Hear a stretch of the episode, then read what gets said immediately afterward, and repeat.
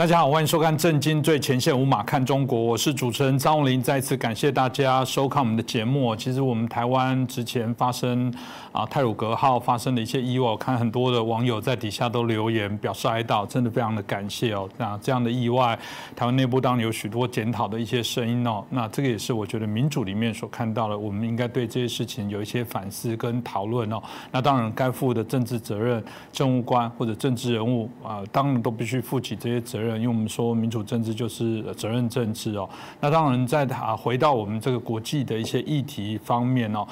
嗯，我们现在看起来过往这个川普直接对中国的这样子的一个我们讲对抗哦，在最近大家有人说拜登上来之后，他比较擅长在啊用多边啊更多的国家打群架的这些方式哦来对抗，哎，果不其然，我们最近看到有些。呃，端倪哦，的确有这样的一些趋势哦。那接着的波，我们看到中俄哦，这个马上这个联手，他们也同时提到说，哎，不能用这个你们西方国家单一的这种民主标准哦，来干涉到我们这个国家的一些运作。然后当然他们会觉得这个同仇敌忾哦。那不只是啊中俄哦，我们看起来连伊朗的部分都一起来加入。那这我们看起来好像大家已经开始哦，有这种我们过往提到的，就是像群架的这样的一个。趋势产生哦，到底后续会有什么样的一些发展哦？那我觉得值得我们好好来关注哦。那我们很开心邀请到透视中国的高级研究员，也是我们台大的政治系的荣誉教授闵居正老师。闵老师你好，呃，主持人洪林兄你好，各位观众朋友们大家好。是老师，我们刚刚提到就是中俄伊哦，就伊朗的部分了。现在看起来哈，俨然慢慢形成了一个他们的一个团队的一些趋势哦。那当然了，他们说这是你美国搞的啊，要不是你从当时这个疯狂的川普开始做一些无为不为的这样的一些事情，我们也不用这样子的方法去必须要保护我们自己的方式去做这些相对应的串联啊。所以我只是自保，我只为了保护我自己，都是你们逼我们必须要做这些事。情哦，老师，你觉得同意这样说法吗？呃，我不同意这种看法。嗯，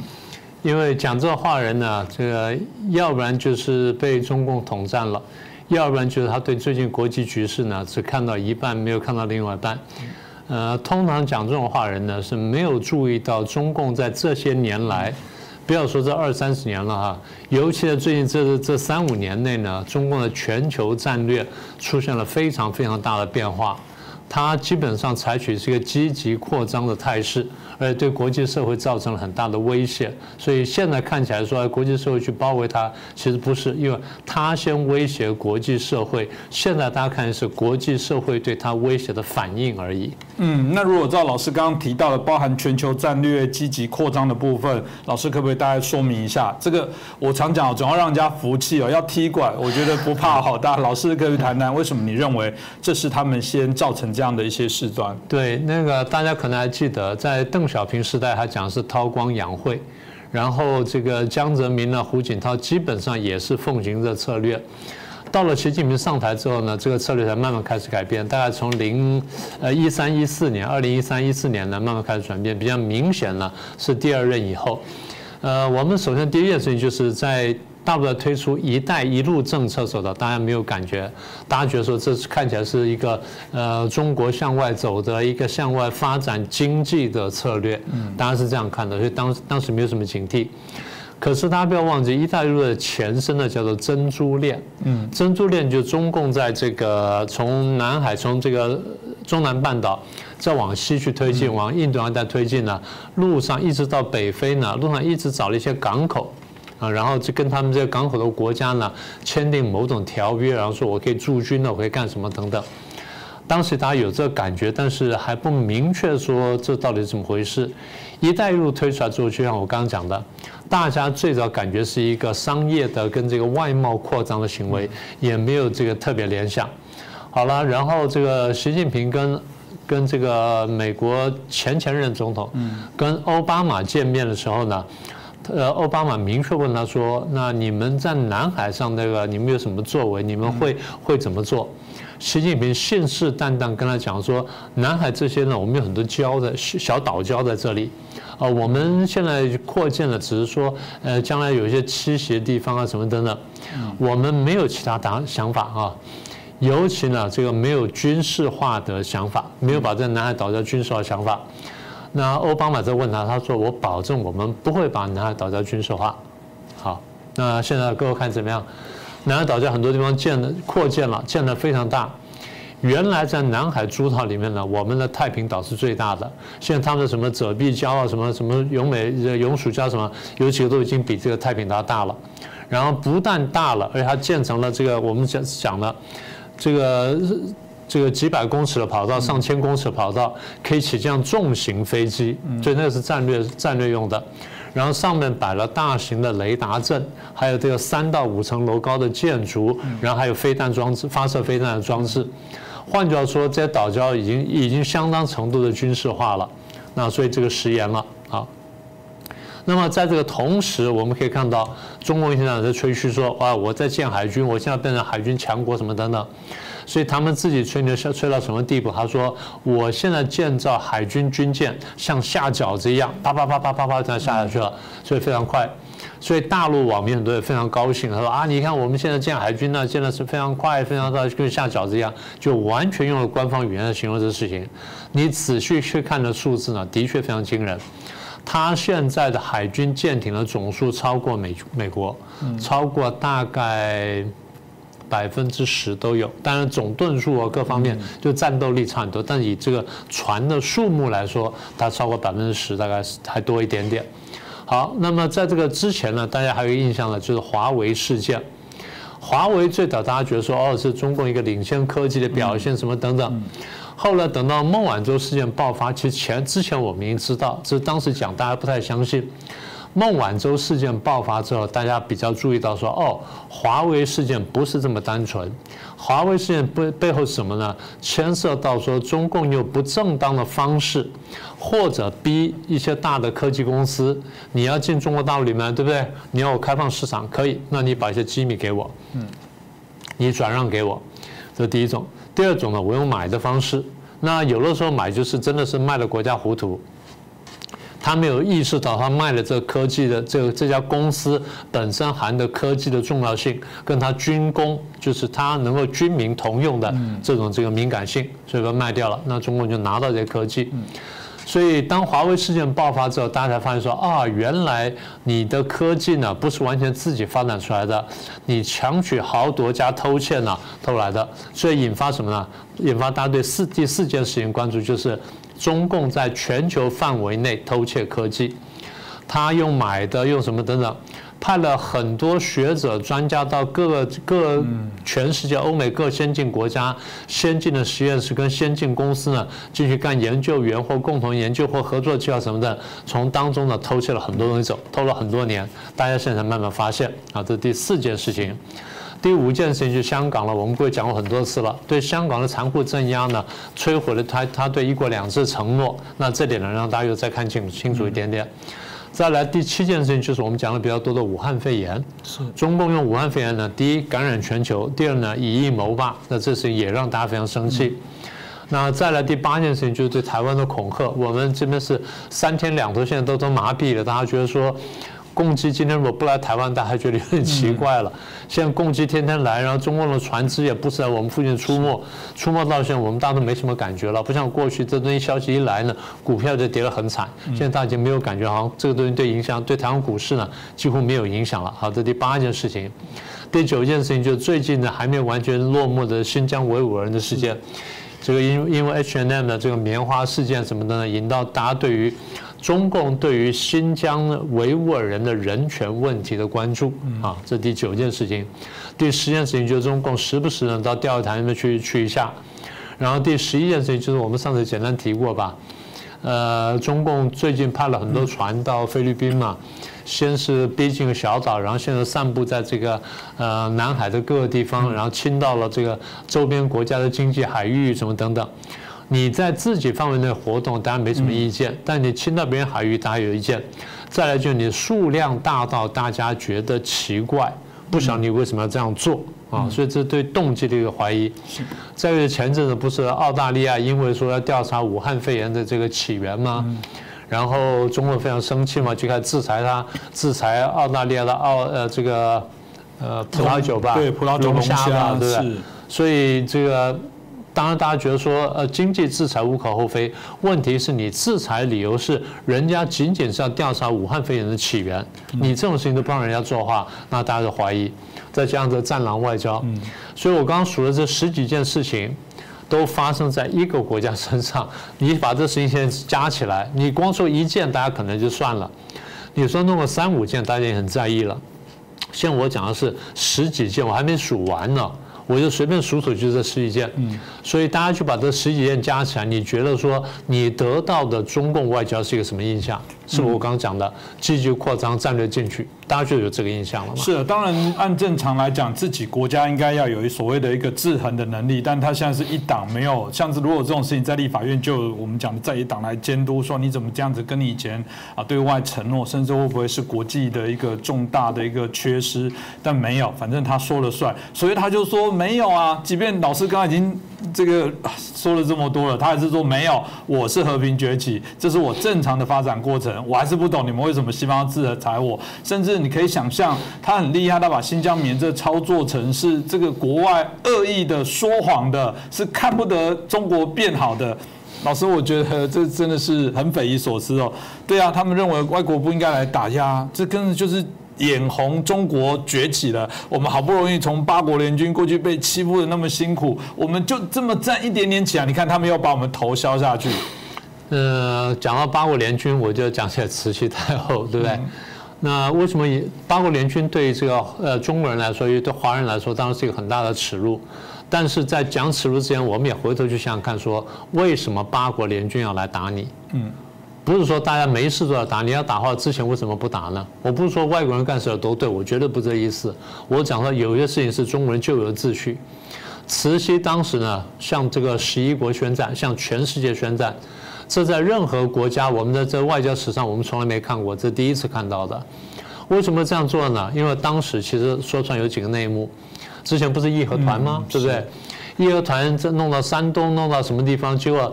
山东这人比较厉害，他晓得说义和团这力量呢，虽然是这个民族主义兴起，但是很麻烦，一个不小心的，其实给给这个当权者会造来困扰。所以山东啊这些就把义和团往外推。就往外推，推出去了，在他境内就没有事了。一推推到哪里去？最后就推到河北嘛，就推到直隶嘛。直隶推了就推到北京去了嘛。所以如果在北京附近有数万暴民在这边这边移动的话，你有什么感想？嗯。所以当时慈禧是真的感觉到说，有可能最后这个暴民呢会起来叛变，会起来造反，要推翻我们大清的。嗯。所以后来就有些学者看见这个问题说。当时慈禧会向各位宣战，有点不太聪明。他如果说想借外国的洋兵洋将的手来解决义和团的话，他不需要跟十一国宣战，他只要跟一两个国家宣战，这两个国家出来出动的时候，就会去消灭义和团，他就能够假手外人呢，去解决内乱，你可以达到这个目的。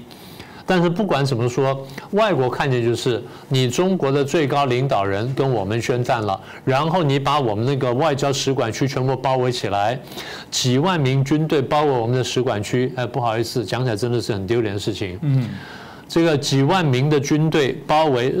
包包含这个正规满清的正规军在内。包含东交民巷，包含这些包围着使馆区，使馆区里面呢有数千人，守兵只有四百人，嗯，守兵只有四百人，外面几万人包围了一两个月，守兵就靠机关枪就守下来了，嗯，你说这种国力差距，还去跟世界各国宣战，所以各国看见就是因为你要跟我宣战，所以我跟你宣战，所以现在军队就来了，所以他跟十一国宣战，来了八国联军了，就是这样子了。那如果所以，我上去开玩笑，我说，如果你说现在讲说中国受到八国联军的包围，那请问谁是慈禧太后？习近平嘛？说得好，对不对？不就这样子了吗？好，但是问题是，我回到你刚刚的问题啊，就是你说和平崛起，和平崛起，如果你真的是和平崛起的话，你怎么搞到人人喊打的地步？嗯，没有道理的了。我们刚刚讲了，第一，南海岛礁，你已经明确。答应人家说，我不会这个军事化，然后不会武器化，现在你干了，大家觉得说你说话不算数。第二，你偷窃科技，这东西大家抓到了，有你如果真的是个人行为或是个别公司行为，通常是上国际法庭、国际商事法庭或什么去仲裁，然后去罚款，然后去干什么？甚至最后就是你这个商标信用破产，然后商标瓦解了什么等等。好，可是你现在看很多是国家行为，对吧？你是国家派出很多研究员到很多地方去，而且很多是具有军人背景的，是解放军背景的。好，这再来科技问题，再来武汉肺炎，我们刚刚讲了，嗯，你。前面呢，你隐瞒疫情，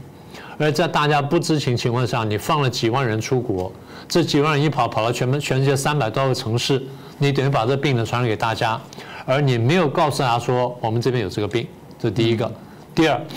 你又没有告诉大家说，也没有老老实实告诉大家说这病可能会人传人。事实上，他当时已经知道了。是，当时钟南山内部的资料他已经知道。这个病会人传人，大概在十二月底一月初时候，他们基本知道会人传人，但到一月上中旬，钟南山出来讲说应该不会人传人，那你这就是误导大家。钟南山是国家中国国家的顶级的这个防疫人员、医医疗人员，那你讲的话，所以隐瞒疫情，在隐瞒疫情情况下，你在全世界不知情情况下，你去抢购医疗物资。那到到最后一爆全世界一爆发的时候，大家没有医疗物资都被你中国拿走了，所以大家觉得说你隐瞒疫情，然后接着呢趁意抄底，在这个事情爆发之后，很多公司经营不下去，然后摇摇欲坠，中国进来抄底，用廉价去买走了，最后最后被人家发现，有些停下来了，所以大家觉得说你在以夷谋霸，嗯，那这件事情当然引起全球大怒。所以现在这问这个问责索赔的事情呢，还正在开动当中。好，那么这第四三件事情，第四件事情我们刚刚讲的香港、西藏跟新疆的人权问题。对于香港问题，大家特别在意。其实大家注意到啊，香港问题大家在意在什么地方呢？一国两制，你一方面你是跟英国讲说五十年不变，另外你也跟香港人讲说五十年不变。为什么呢？因为五十年后我们中国就发达起来了，就不需要改变了。这当时的原意，而不是说五十年之后我把你一把你香港压低了，然后跟我一样，不是这个意思，而变成一国一制，不这意思。所以大家看见就是你原来做过的国际承诺，但是现在呢你不信守了。所以国际上，当然国际上尔虞我诈我们都知道，但是大家都晓得说。在不得已的情况下，你耍一下诈，大家认了；但在没那个没风没雨的情况下，你去耍诈，然后这大家觉得说你诚信有问题。所以当中共讲说中英联合声明是历史文件，当时我只回了一句话：好，那中英联合声明哪年签的？一九八四年签的。你之前跟美国签的1982年的八一七公报，1979年的建交公报，跟1972年的上海公报，时间呢比你这个 中英联合声明时间还要早，那更是历史文件，也不用也不用管了，所以美国不需要信守了。你何必一天到晚要美国信守三大公报、三大什么保证啊？没有这种事情，所以大家觉得这是诚信问题嘛？所以这东西加起来，一方面大家看见就是说，中共这么多年所作所为呢，在挑战国际秩序。我们不说这个现在国际秩序一定非常好，你如果要挑战，你有什么不同意见，你提出来。你说哪地方不对，哪地方对，哪地方不对，我们大家来谈，不是没有谈的空间。但你用这种强逼的办法，大家觉得受不了。大家更在意就是你在挑战国际秩序背后，你想推行你的那套价值观，那套已经是从十八世纪甚至十九世纪以来的很落后的价值观。你在人权问题上面、自由、民主、平等、法治问题上面，你都不如国际社会的时候，你要把这套东西推行到大大家身上去，大家当然受不了。所以这些事情加起来，大家看见什么？大家看你崛起了。但看见了，绝对不是和平崛起，你是个挑战式的崛起，所以引发众怒。是啊，这当然就是我们现在很清楚看到若毅老师刚刚前面所说的部分哦，这有点咎由自取哦。就所有这些良善的政治哦，当然不会像中共这样的一些做法。从他所做的这些事情，我觉得也可以让大家看到，本来他自己背后就有许多的一些算计哦。所以他现在当然要把，嗯，说来就是把国际上那些我们认为比较有问题的这些。国家啊全部聚在一起，包含中国、包含俄罗斯、包含我们刚刚谈到伊朗，甚至连北韩的部分，那就形成这样的一个同盟了。这个同盟的关系，我很好奇，真的嗯会形成，然后来对抗我们谈到的欧美啊，或者是亚洲的一些啊，我们刚刚讲是作为民主发展的国家，来作为一个这样嗯联盟联盟之间的一些对抗吗？老师你自己怎么看待这样的一个发展？嗯，我我先说另外一件事情哈。我们常常讲说，如果你对一个人不熟的话呢，一个办法是看他交什么朋友。那你如果对中共不熟的话，你看他交什么朋友？他跟俄罗斯交朋友，跟伊朗交朋友，跟北韩交朋友，跟委内瑞拉交朋友，都是国际上面名声比较坏，然后人权形象特别差的国家。嗯。那也就是说，那就说明了这物以类聚，鸟以群分。那你就跟这些坏人交朋友，这第一点，大家觉得说奇怪的地方。第二点呢，看起来这些人呢，大概不是同盟，他很难真的形成同盟。所谓同盟，就是说，比如说防守同盟啊，我们俩组织防守同盟啊，我跟红林老师组织防守防守同盟。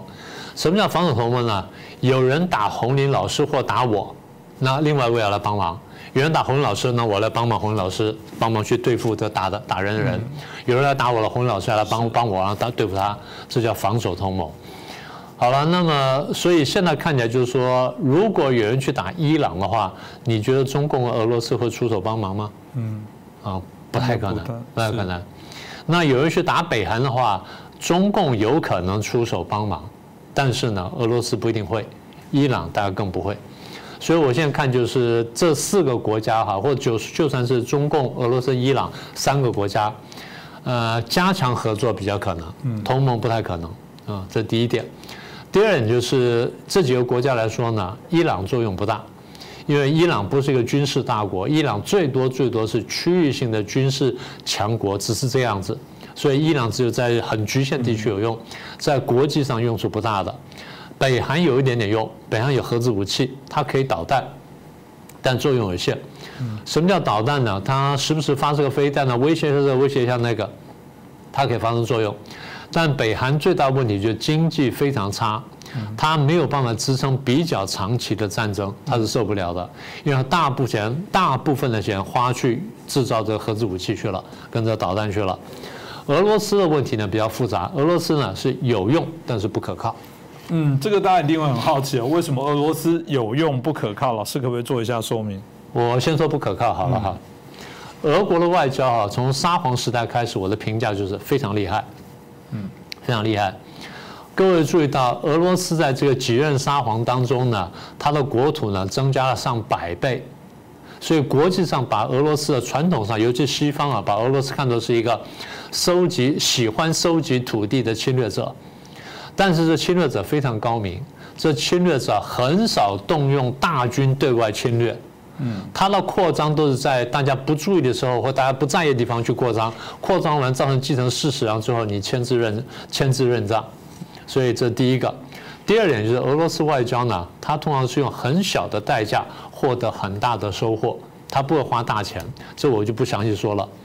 那比较可怕就是俄罗斯在碰到譬如说另外两个国家在发生矛盾的时候，它常常会介入。他不太会说，哎，我一定帮哪一边，他不是这样的，他两边都接触，接触完之后他看看，然后决定说，我见缝插针。觉得当时英法联军要打中国，他先跑来跟中国讲说，我知道英法联军要怎么办怎么办，那这样子你给我点好处，我去说服英法退兵。那满清很怀疑俄罗斯，满清就不相信俄罗斯，就说那我不要，我就拒绝他了。俄罗斯跑去跟英法讲说，我晓得从哪边进兵呢比较好打，来，我跟你讲在哪边讲，他两边去讲，所以两边得好处。好，那你现在看到俄罗斯呢，从苏联瓦解之后到现在三十年，国力下滑的非常严重。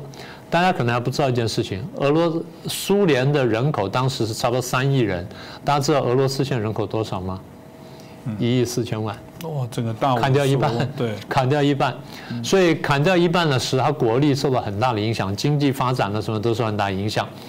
那么也就是说，俄罗斯是无力对抗美国的，在无力对抗美国情况下，俄罗斯呢会靠一靠中共，然后跟美国拿好处，然后靠靠美国去跟中共拿好处。现在你美国压上来了，我靠靠中共，但是。当我发现机会来的时候，我很可能出卖中共，然后去跟美国拿好处，因为看起来美国实力大得多，然后呢，中共实力小得多。好，那你刚刚问了说，呃，如果不可靠，那为什么有用？啊，第二部分就是，有用在哪里呢？现在我们看到最近这几天，大家都看到消息了，俄罗斯呢在这乌克兰东边呢大量聚集军队，摆出一副要打乌克兰样子，可能会打，也可能不会打。但是我们要注意到，中共对台湾的压力现在增加，所以我一直在讲说第四次台海危机。现在我看见的危险就是，当俄罗斯在乌克兰东边增加驻军的时候，其实中共打台湾的机会反而增加。他说为什么这样子呢？很简单，相互掩护，相互支持。就俄罗斯在这边闹事的时候，大家把注意力集中到俄乌克兰那边去了，一下就没看到亚洲。嗯，中共就等着，就是说你们会不会去注意那边？说不注意这边，然后我来打一下台湾看看。嗯，好，这是第一种可能。第二种可能就是乌克兰这这个边边边境集中了很多军队，俄罗斯没有动手，然后中共在亚洲这边，在台湾附近看到把事情闹大了，大家在看这的时候，俄罗斯趴下打了乌克兰。俄罗斯打了乌克兰之后，大家就去看乌克兰，然后大家就不会去看台湾了，然后这这边再回来打，所以叫做互相掩护、互相支持。所以我这样说，在这个情况下，台湾的危险性是升高了。嗯，我是这个意思。是，当然我不是说台湾一定很危险，我不是这意思，我只是说他们正在制造这个机会做这件事情。那大家讲说，如果你刚刚讲说俄罗斯国力不如美国，中共其实也不如美国，他为什么敢做这件事情呢？因为他们现在认为说，经过了武汉肺炎之后，经过了美国总统大选之后，经过美国社会分裂之后，美国国力大幅下滑。嗯，这第一点。第二点呢，拜登年纪大，健康比较差，然后讲话或忘三忘四，看人老人痴呆症开始了，所以拜登的决策能力恐怕会出问题。他们在等说，看你拜登什么时候出问题。这 第二点，第三点呢？这个拜登上台到现在几个月了？呃，两个多月了嘛？是的哈。他们看出来一点，看起来拜登团队呢，基本上在跟随这个川普的政策，可是看起来呢，没有那么强悍。嗯。所以或许呢，拜登团队的战斗力不如川普团队的战斗力。呃，蓬佩奥就讲说，我在的时候，杨洁篪哪敢这样跟我讲话，是对不对？现在杨洁篪指着你布林肯鼻子这样骂，痛骂了二十分钟，你都你你最后才才能回嘴，所以换了在我的时候，他根本连骂都不敢骂，那是不是说战斗力不如？是不是看扁了你？是，所以我猜啊，中共和俄罗斯现在他们或许达成默契，或许没有达成默契，只是有了共同的判断，就是如果这些条件都像我们刚刚所说如此的话。我们可以试试看呢，嗯，我们可以试试看，但是是不是真的会做呢？不一定。我们先准备，所以俄罗斯要做准备，中共做准备，然后看看呢，到时候会怎么办？好，那所以现在我的结论是，第一呢，要小心一点。呃，现在因为俄罗斯在这乌克兰东边呢聚集大军，使得俄乌边境紧张，这样子使得中共。去对付或者出手来动台湾的几率反而增加，而不是减少，所以台湾要警惕。同时，我也得呼吁啊，大家利用各种管道，让美方、让日方要警惕这件事情。当然，他们现在也注意到了，他们最近讲话也很激烈，然后动作也比较多，所以大概大家也都看懂了。但是不管怎么样呢，我想台湾人呢，啊，我们各位讲过吧。呃，加强我们的心防啊，只有好处没有坏处。是，这非常重要。前一阵子我们看到这个台湾一直来，应该说都有做民调，就是大家认为到底中国会不会打过来？连我们节目也常常做这样的访问。嗯，台湾还是有六成多的人乐观的认为中国不会打过来。嗯，这个当然从许多的角度啊，我们很多专家学者就现实的一些评估。但如果就心理备战的状况之下，我觉得这真的会太轻忽了，因为这一个几几千颗飞弹对准你，你说他不会打过来吗？这个万一有人不小心呃手滑按到了，各种可能的部分会不会都产生这些威胁？我觉得都值得我们来关注了。那这也是我们看到了，现在看起来哦，这个隐隐约约的，大家才会有所谓的过去好像呃世界大战或会不会，然后壁垒分明的这样的态势会不会再产生啊？当然，我们都不希望是这样的方法。我觉得我们这每次都透过明居正老师哦这么清楚的、有逻辑的方式的部分来告诉大家所发生、看见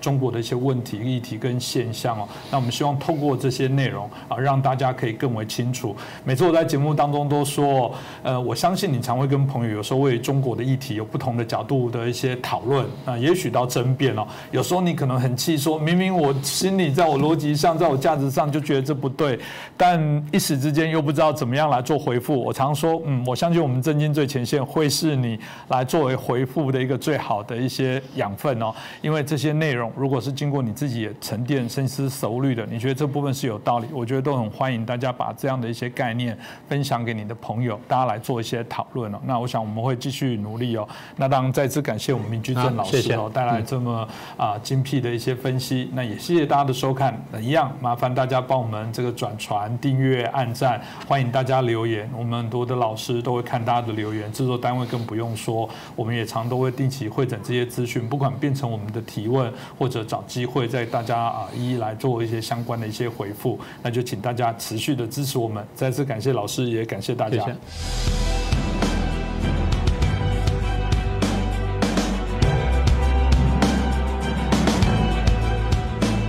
大家好，欢迎收看《震惊最前线》，无马看中国，我是主持人张林。再次感谢大家收看我们的节目哦。呃，美中在阿拉斯加的不愉快的会谈之后，当然后续大家都在关心到底有哪些的一些发酵。其中当然很重要的部分是美国马上随后啊联合英国啊、加拿大甚至跟欧盟哦做什么呢？来制裁了中共哦啊，特别是新疆的官员。那后来呢，这个中国也用诽谤啊、不实啊，怎么这样的一个指控呢？回过头也针对欧盟的官员啊、学者啊，也进行这些反制。有人就说：哇，这种反制，然后更强硬的这样的一个做法，这不就中国开始与啊世界为敌？因为过往我们看到啊，川普的部分比较在单边主义的部分这样在走。那我觉得现在的拜登显然就是联合更多的一些国家。显然中国看起来更加孤立，可是中国它所有的这些行为看起来没有因此而退缩，反而更战狼式的外交的行。形式哦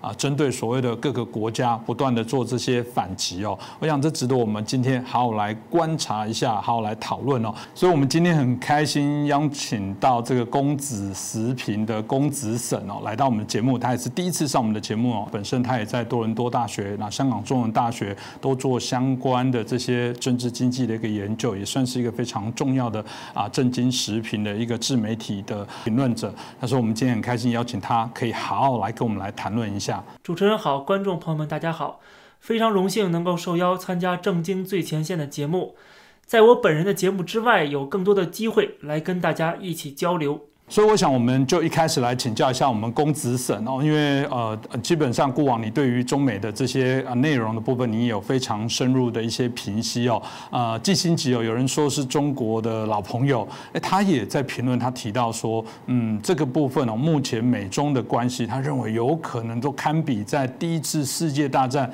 那时候的一些氛围。大家就很好奇，哎，那时候的氛围到底是如何？为什么他会这么样来说？那是不是可以请您来评析一下为？什么会说啊？这个我们现在中美的关系堪称在像第一次世界大战那样子的一个氛围。那到底呃，第一次世界大战我们在谈到的那时候的跟现在到底，如果你的评论来讲，有哪些的差异？是否可以跟我们分享一下？关于第一个问题啊，基辛格最近这一两年不止一次提到了第一次世界大战，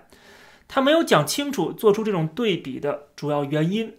但是如果让我来解读的话呢，实际上当今的国际局势。确实和一战前夕有不少的相似之处。一战发生的最主要的原因之一啊，就是强权之间的对抗性的外交取代了在欧洲长期保持的一种势力均衡。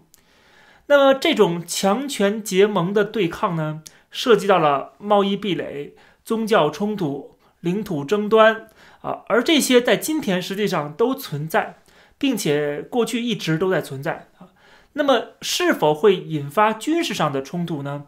一方面就要看这些冲突点是不是在过去加剧了、增多了；另外呢，就要看呃这个是否能够继续的维持一个稳定的、基于规则的国际秩序。过去这个呃形势变得一发不可收拾，最主要的原因就是这个秩序遭到了破坏。所以说呢。呃，我们看到今天的这个国际局势啊，大国结盟所产生对抗这样的一个呃苗头啊，已经出现了。比如说，中国跟伊朗、朝鲜、俄罗斯啊，就形成了某种相对来说比较松散的同盟关系啊。按我的话说呢，就是二十一世纪版的轴心国。那么，中国跟俄国两国呢，甚至还要建立新的贸易体系、呃金融体系，来和美元脱钩啊。可以说，由美国主导的，在这个二战之后所建立起的这个国际政治经济秩序。正遭到中国的挑战和威胁。那么，当然，美国也和日本、澳洲、印度啊组建成啊四方联盟，逐渐形成了印太战略，还联合了英国、加拿大、欧洲的盟友来对中国进行制裁啊。当然了，啊这些国家其实跟中国之间的贸易总额还是很庞大的。那么，我们如果再细看的话，还有很多的征兆，其实。啊，比如说在一战前，德国是迅速崛起啊，然后挑战英国的海上霸权啊，这种野心就可以对应今天中国的所谓的伟大复兴啊，还有重写国际秩序的企图。另外呢，一战各国的内部的这个财富分配的不平衡啊，啊，以及呃之间逐渐增多的贸易壁垒啊，也可以对应今天中国、美国啊。欧盟他们这个出现的贸易保保护主义的这种兴起，还有就是美国拒绝参加一战的这种态度啊，也可以对应今天欧盟呃对中国的这种绥靖主义的倾向啊，给了中国一种可以挑战这个国际秩序而又不会付出太大代价的这种错觉。还有就是在一战前，那么英国放弃了光荣孤立的政策。啊，也可以对应今天啊中美之间的这种不加掩饰的敌对的立场和军备竞赛，还有就是当时的法国要从德国收复失地啊，这种想法也可以对应今天中国和日本、印度、越南、菲律宾等国的领土争端。所以说讲了这么多啊，就可以看得出来，冲突点是有很多的啊，指不定。某一点的爆发啊，就可能会把所有人拖下水，而这些冲突点呢，是很难一个一个的去和平解决的，因为它背后不仅涉及到大国博弈的这个问题啊，也就是我们所谓的这个老大跟老二之间的修昔底德陷阱的问题，同时呢，也是因为现在的资本主义全球化遇到了一个瓶颈啊啊，遭到了抵触。而且开始朝着这个区域化的方向发展了，或者说啊，这是全球化的周期性的特点造成的。啊，这也是一些经济学家曾经呃研究的一个成果。啊，因为这种周期性特点导致的，就是说各个国家内部已经开始出现了某种程度的社会撕裂。啊，还有就贫富差距非常严重，收入分配的不平衡，还有就是民族主义、民粹主义的这个情绪很高昂等等等等。啊，总之。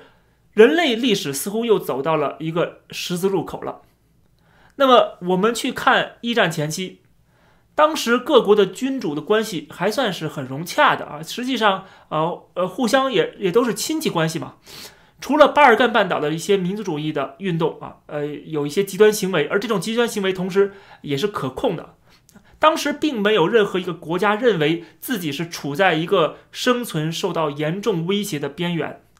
另外，我们再看啊，一九一四年的一战爆发之前啊，大概十四年间，从一九零零年到一九一四年，电话、汽车、电影、飞机啊，还有就是啊，这个爱因斯坦相对论，这都是逐一问世的啊，所有的人都在享受这种前所未有的声光电的呃现代化啊，谁能想到，就是在大家都憧憬美好未来的时候啊，人类有史以来最大的灾难却悄然而至了。现在有一种说法。就是打仗解决不了问题啊，必须要坐下来谈才行啊。但是如果我们读点历史的话，我们就知道啊，现实恰好相反啊，就是战争正是重塑秩序的最终极的解决办法，向来如此。虽然我们都不希望会发生战争，但是有时候可能真的是不可避免的。所以基辛格的说法啊，并不是空穴来风的。而且亨廷顿的文明冲突论啊，他也提醒过我们。就是全球化虽然强化了各方之间的联系，反而却增大了冲突的可能性。还有就是大家谈到一战的时候，历史学家总是会说，就是在一战的各方都预料到了这个战争最后的结果的话啊，如果是这样的话啊，就数千万人死伤，三大帝国解体啊，那么没有人会愿意去打这个仗了啊，因为太不值得了。毕竟在那个时候，就是一战各国的矛盾啊，并没有激化到说要那种你死我活的程度。虽然这个道理是没有错的啊，但是一战还是爆发了。一战爆发之后，还是没有吸取教训，第二次的世界大战啊，也不是还是爆发了吗？所以说呢，啊，今天的资本主义全球化，在过去几十年确实是硕果累累累啊，我们确实承认。国与国的关系空前的紧密，高科技的发展也是日新月异的。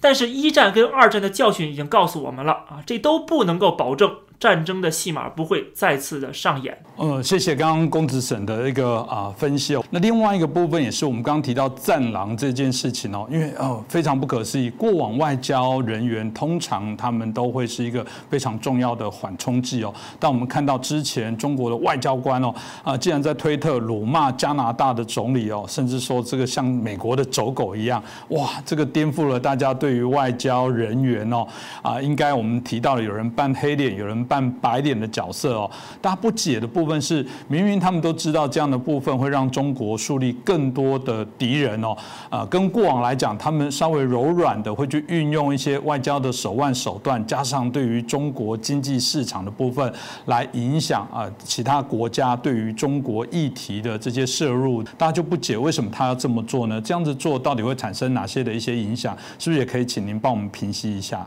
在我看来呢，战狼外交的出现，其实预示着中国外交的正式破产。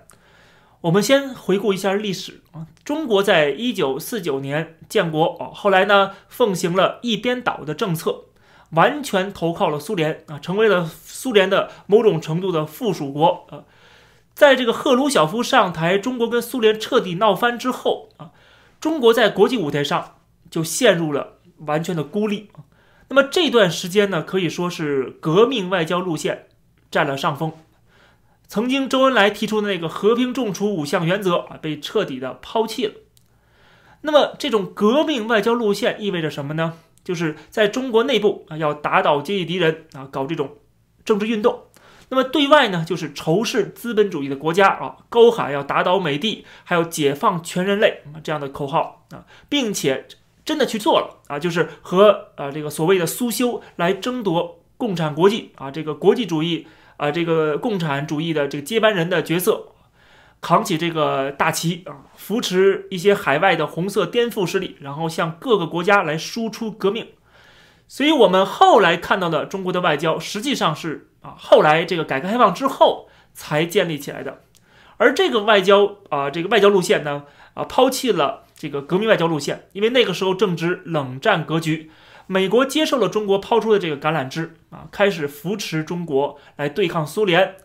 中国甚至还打了苏联的小弟越南啊，恰如其分的给了美国啊，递给了美国这一个投名状。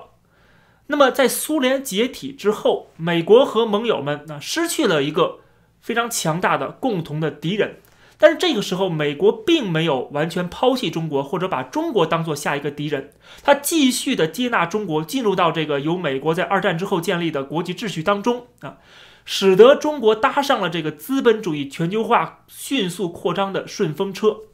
成长为了世界工厂啊。比如说，两千年中国加入了世贸组织，两千零八年呢，美国的总统小布什亲自出席了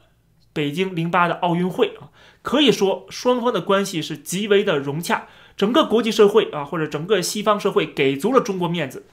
而且美国、日本的对华援助啊，也一分都没少啊，一直没停过。所以说，在那个时候，国际环境的宽松以及中国内部的经济的迅速增长，这本这本身就是有这个关系的。那么，使得中国共产党的政府的执政合法性得到了一定的保障啊，这就是为什么。啊，即使发生了八九六四的事件、中美的撞击事件呢，中国的这个外交路线啊都没有改变过。那么这个外交路线是什么呢？啊，就是在这段时间呢，中国重新提起了周恩来那个和平共处五项原则，然后邓小平还加上了韬光养晦的指示，并且他特别的强调“绝不当头”这四个字啊，这成为了主导中国外交的主要的思想。那么什么叫做绝不当头呢？这就是意味着说认可美国这个资本主义的龙头老大的地位啊，我不会去挑战它。本身外交就是内政的延伸。邓小平清楚的知道，一方面中国落后西方国家太多太多啊，有很多要学习的地方。同时呢，中国本身的改革开放这个空间还是很大的。另外一方面呢，美国也给了中国的这种呃改革成长或者摸着石头过河啊，营造了良好的一个国际氛围啊。我给你时间，让你慢慢的摸着石头过河，并没有把中国当做一个很大的威胁。那么，美国本身它当然也是出于自己的一个经济利益，这里边涉及到了华尔街财团和跨国企业对美国外交的一个影响力啊。但不管怎么样，他们对中国打压人权呢、侵犯知识产权呢，还有就是军事现代化啊这些方面，实际上采取的是一种睁一只眼闭一只眼的态度。他们自欺欺人的认为说中国会改变的。只要中国继续的朝这个方向去发展，我们来帮助中国发展。啊，然后越来越富裕，越来越开放，然后中国的中产阶级逐渐壮大。啊，更加深入的去融入全球化，NBA 呀，什么这个好莱坞啊，麦当劳啊，进入中国市场，那么早晚有一天，中国会放弃这个专制，然后放弃这个共产主义的意识形态，最后这个转折点出现在了。习近平的上台前后啊，那么习近平呢对中国内部呢是加强了言论的管控，抓捕人权律师啊，关停这些啊国内外的 NGO，然后设立了新疆的集中营啊，把手伸向香港，威胁台湾。那么对外呢，然后还是这个呃侵犯知识产权，然后在南海有军事扩张，啊统战大外宣，走向全世界啊。这个标志性的事件实际上就是中国推出了一带一路，还有中国制造二零二五。以及一直存在的这个千人计划，美国人就发现了，说他们改变中国，或者是慢慢的和平演变中国的这种想法，原来只是幻想啊！过去美国的所作所为都是在养虎为患，这些所有的预防手段都是失效的啊！比如说，呃，欧美的国家啊，这些高等学府在过去三十年来啊，培养了不少的中共的党内精英。他们希望这些人掌权之后能够给带来给中国带来一个新的风貌，但是没想到习近平把他们都夺了权啊，没人敢妄议中央啊，美国甚至也没有退设立这个退出机制啊，造成了一个结果，就是在今天有很多关键领域过度依赖中国的产业链啊，你杀敌一千，你要自损八百才行啊，这是一种呃窘境啊。在美国的这个总统川普上台之后呢，美国就啊开始在这个国家战略的安全报告当中就重新定位了中美关系，就是说不能忍了啊，必须要做出改变了。那么国务卿蓬佩奥啊，在这个尼克松图书馆以“共产主义中国和自由世界的未来”为主题的这个演讲，在我看来可以算作是正式拉响了新冷战的一个标志性的事件。终于，美国的两党精英幻想彻底破灭啊，痛定思痛。他们终于不得不去面对中国共产党这个体制，它的这个列宁主义的本质了啊，就是这种本质是权力至上的，是绝对不会允许任何人去改变它的。那么，在美国对华态度彻底转向之后呢，也就是美国对中国再也不忍了，那么中国的过去的这个外交努力就开始举步维艰了。除了这个无疾而终的中美贸易谈判啊。那么，美国的高层也开始逐渐的疏远中国的官员，曾经的那些亲美派、知美派，美国培养出来的，或者是这这个中共的鸽派啊，他们就突然变成了两面人了啊，遭到了前所未有的打击。虽然美国过去在努力的培养这一批中共精英啊，他们也在苦口婆心的劝阻美国说：“哎呀，不要敌视中国，我们不想跟美国为敌。”他们用尽了各种各样的外交手段啊，甚至包括这个用这个经济利益来诱惑川普家族的人。但是，美国对中国的这个制裁脱钩啊，已经逐渐成为了美国遏制中国的一个主要手段啊。他们这些外交手段是失效的。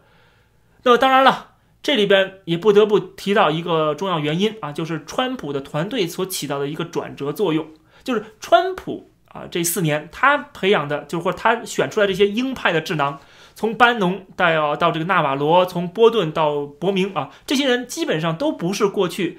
跟中共高层长期勾兑的那批深层政府的成员啊。即使后来拜登上台了啊，这个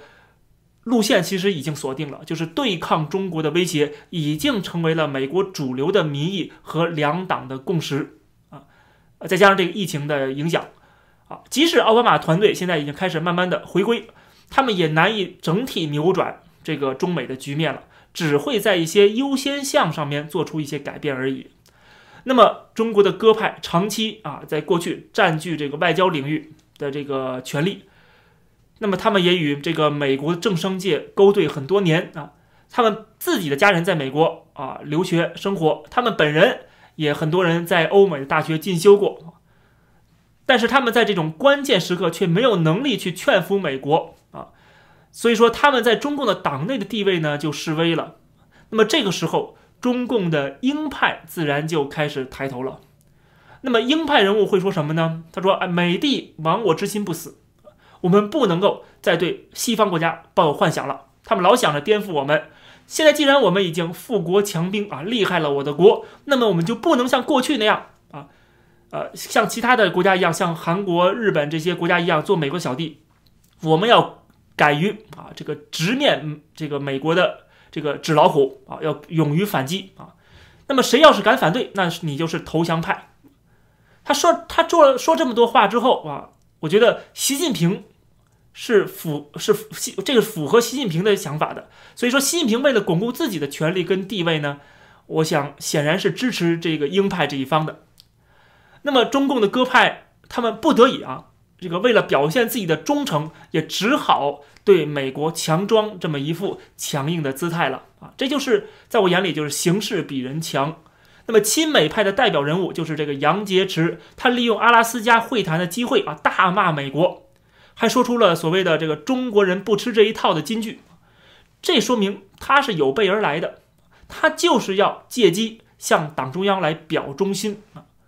所以我们未来啊，包括现在都看到了一个现象。就是过去越是跟美国的政商界关系密切的，现在骂美国骂的就越凶，这背后是有一套非常清晰的逻辑的。那么在中美的这个决裂大背景之下呢，我们发现中国的外交官一个个都变成了战狼啊，甚至有些人是被逼成了战狼，就像大清帝国的时期这个扶清灭洋的义和团一样啊，或者是啊，更像是中共在革命外交时期的这些红卫兵。所以，即使大多数的外交官并不想披上这个战狼的外衣，但是他们现在也只能这么做啊。所以说呢，战狼的出现，它是中国外交破产导致的，是被迫衍生出的一种求生的本能啊。它暴露出的是共产党这个无产阶级革命政党的一个本质，而且不仅是共产党为了这个政权的生存，它需要战狼啊。习近平本人，他同样也需要战狼啊，所以说，我们从这个战狼外交官的身上就可以看得出，中国国家形象在全世界的这个暴跌啊，国际形势的恶化，也可以看得出中共政府对这个国际间的权力平衡，它做出了一个重新的定位，还有就是，也可以看得出，就是中国人普遍的一个心态上的变化啊，这个问题呢，我就先回答到这里。哦，谢谢我们公子省的评析哦。那接下来我想继续再请教哦，因为我们看到中国之所以现在仗着啊，它中国的一些市场哦，然后对各个国家以商逼政哦，逼迫许多国家啊遵守它的游戏规则。我们看到中共在整个运作过程当中，当然还是有它啊利用商业的力量哦来影响我们看到许多的一些国际政治的一些运作方法。当然，特别是有几条红线哦，啊，他不希望人家去触碰哦，包含西藏。包含新疆、包含香港，还有台湾的议题哦。特别在最近，我们看到西藏的议题，呃，因为这个啊，我们看到呃，西藏跟新疆的部分哦，啊，产生了许多的一些讨论哦。那在新疆的部分，则是新疆棉。那新疆棉的部分来讲，引起许多的讨论，甚至中国境内也开始抵制这些全球的大厂哦。那有人就说，这个啊，这样的一些发展的过程当中啊，为什么中共会这么样极力来捍卫？是因为啊，新疆。它扮演有非常重要的地理位置的角色，包含它的矿产哦。那他们宁可得罪全世界，他们也不愿意新疆失掉。那他们就是不希望联动的产生这些独立的效应哦。那你怎么看待这些啊现象呢？关于新疆问题呢，我们可以从两方面来看，就是从经济的角度来看呢，在全球产业链的重塑的背景之下，老龄化日趋严重的中国，现在正在逐渐失去它的人口红利。那么，随着东南亚国家逐渐承担起了部分制造业的重担，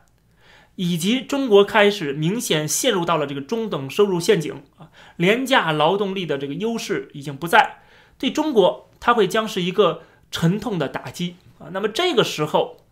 这个奴役劳工的思想就孕育而生了。那么我们看到现在很多西方国家抵制新疆棉啊，一方面当然是人权的考量，另外一方面呢。实际上涉及到了贸易不公平的问题，就是欧盟在跟中国签署这个我们都看到了这个投资协议的时候，实际上最大的争议呃就是在这个劳工待遇的标准的问题上。如果我们假设中国可以调动几十万上百万的廉价甚至是免费劳工啊，像监狱的囚犯一样，他们可以没日没夜的在机器面前来工作啊，在流水线上生产商品。那么这就可以大大的压低中国的制造成本，然后可以向西方的市场进行倾销。所以说，我们可以把这个看作是中国制造业穷途末路上面的一个垂死挣扎的办法。这就是为什么啊，这个呃，我们可以解释啊，在面对这个全球的批评和质疑的时候，中国政府仍然不愿意去放弃在新疆集中营的这种制度啊。他们这个放弃这种压榨劳工的手段的话呢，他们就等于是放弃了中国经济所倚重的，啊，现在所倚重的这个制造业。这就是为什么他们不能够轻易的改变，轻易的放手。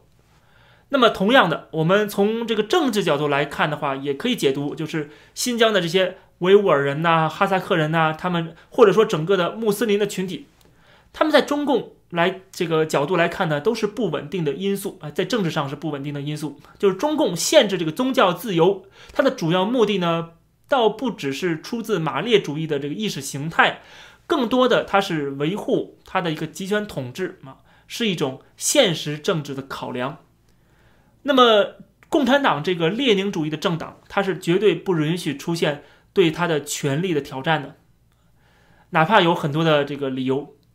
所以说呢，伊斯兰教本身它就有自己的教义啊，它当然不可能轻易的去效忠共产党。再加上穆斯林的群体本身，它有极强的一个组织动员能力，那么对中共在新疆的这个威权统治是一个很巨大的威胁。在这个维稳经费已经开始逐渐吃紧的情况下呢，把大量的新疆人口来关入这个所谓的再教育营，也就是这个集中营。啊那么，这其实是他们最节约成本的一种维稳的手段。那么，今天在新疆的许多地方，我们看到网上有很多的视频，很多的这个现身说法，对吧？三步一岗，五步一哨，荷枪实战的这个军警啊，可以把把守每一个路口啊。你是拥有新疆身份证的话，不管你是不是长相呃是这个维吾尔人还是汉人，你出行都非常不方便的。我朋友啊，也是汉人，在新疆的，他也是抱怨在新疆是非常非常压抑的，啊，他们在他们看来是受到了一种不公平的待遇，啊，是一种这个种族歧视或者是地域上的歧视。其实，在我看来呢，这不仅仅是歧视的问题，而是共产党根本就是把新疆当做了他们的一个可以随意剥削的一个殖民地。所以说，新疆人活的就像是亡国奴一样，二等公民啊。因为在中共看来呢，他们的作用啊，现在的作用至少能够看出来，就是廉价劳动力啊，就像以奴隶一样的来为这个党国经济啊添砖加瓦，除此以外呢，毫无用处啊，只会添乱啊。所以说呢，在集呃所谓的这个集中营之外呢，也要严加看管。那么当然，除了剥削这个新疆的人口，他们也同时在剥削新疆丰富的资源。那么，这个在政治这个宣传上面呢，呃，中国政府在殖民新疆的这个理由是恐怖主义、分裂主义，对吧？当然了，这个分裂呃势力背后啊，它还加上了一个所谓的境外敌对势力。其实，在我看来呢，这些只不过是文宣啊，我们不用太当真的，因为这个新疆的我们所说的这个独立运动啊或者东突的这些运动。面对解放军的武力的时候，可以说是完全不成气候的。他们能造大的呃造成的最大的这个影响啊，只不过是社会治安问题而已。那么另外呢，就是如果所谓的这个境外敌对势力指的是英国、美国的话，那就非常可笑了。因为英国我们看到现在连香港的这个自治它都维护不了，对吧？在新疆恐怕他也搞不成什么事儿。那么美军呢？我不否认啊，驻阿富汗美军在战略规划当中啊，对新疆的战略地位和东突组织的利用价值是有所考量的。但是随着美军未来全面撤出阿富汗，实际上他们的重心会转移到印太地区，现在已经转移到印太地区了，并不是中亚地区，反倒是俄罗斯啊，可能是这个当地的最大的利益攸关方。呃，别忘了，曾经在这个新疆成立的这个东突厥斯坦共和国啊，就是在苏联的扶持下建立的。所以说，我觉得倒可以观察一下，就是看看俄罗斯未来啊如何来对这个中国在中亚、西亚的这个所谓的一带一路来进行某种程度的制衡啊。那么，呃，这个问题我就先回答到这里。最后一个问题，我想我们就来请教一下公子神哦，因为我们知道中国在近年来哦，对于言论前置的部分加大了力道，在习近平上来之后都是如此。我们看到有许多人只要在网络上发表对政府不利的部分，哪怕他是官二代，过去是这些啊，我们讲的是很重要的这些啊啊共党的高干子弟哦，同样都会被整肃哦。那更不用讲一般的市井小民，这些维权的，甚至连 BBC 的记者，因为做了一些啊。对于中国啊，我们认为是一个啊不利的一些报道之后，甚至还举家只好迁徙到台湾来哦。那这部分当然引起许多的一些讨论，所以大家会说，现在会不会是习近平所谓的心态上或者心理上是一个最不安全感的部分哦？那嗯，你如果习近平只用这样的只剩这样的方法来稳固他的政权，你自己怎么看待他未来可能接下来的一些发展？你怎么评击后续中共啊内部的部分会有什么样的一些走向呢？主持人提到的这个党的教育和言论审查，实际上在中国一直都存在。我们从小就受到这种啊洗脑教育，对吧？而这个习近平上台之后呢，变本加厉啊，形势愈加的这个严峻。那个也说明了这个共产党自身执政地位有了动摇。就十年前可以公开发表的新闻报道和评论嘛，在今天很可能就是无法通过审查。过去可以公开讨论的很多话题，在今天，它就是敏感词啊，可以被这个网信办来屏蔽或者直接删帖的。所以很多人说中国今天富裕了，强大了，我反而看到是这个中共的体制更脆弱了，就是一点点的风吹草动，它就要兴师动众啊，要草木皆兵。同时呢。呃，有很多的中国人啊，不仅是五毛小粉红啊，绝大多数的中国人，他们也是啊，非常的敏感啊，比过去更加的玻璃心了啊，就是更不宽容了。同时，他们也更认同这个所谓的这个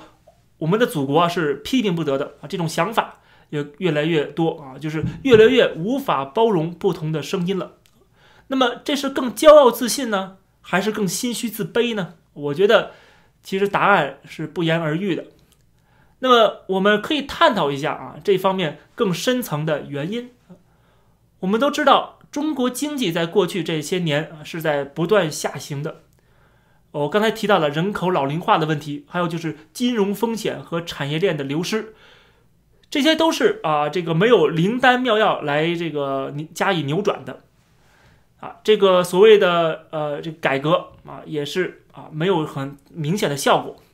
目前呢，寄希望于这个产业升级和科技创新啊，但是同时又面对了美国越来越大的这个呃制裁跟围堵，所以说前景我看是渺茫的。那么由于在中国是不存在民主选举的，那么中国的这些执政者他们是无法获得人民普遍的授权的。这样的话呢，中共的执政合法性在过去啊，当然是主要依靠经济增长。而当这个经济增长出现问题，开始减速，甚至有停滞的风险的话，那么这个政权的合法性自然就遭到了动摇，对吧？那么这种动摇首先就体现在了党内的权力斗争和路线斗争上面。那么我们要了解，就是中共的这个管理层他们的博弈，通俗一点说呢，其实就是分蛋糕。那么大家普遍关注的啊，这个全国两会的召开啊，实际上很多人说是这个在分蛋糕，其实并不是一个分蛋糕的过程，它实际上是已经分完蛋糕了啊，它在展示一个结果。分蛋糕都是在桌子底下啊秘密进行的。那么习近平很明显是节节胜利。那在习近平节节胜利的背后呢，呃，实际上是伴随着习近平在全面的控制党中央，而党中央呢是全面的控制整个中国，包括解放军、公检法以及舆论话语权。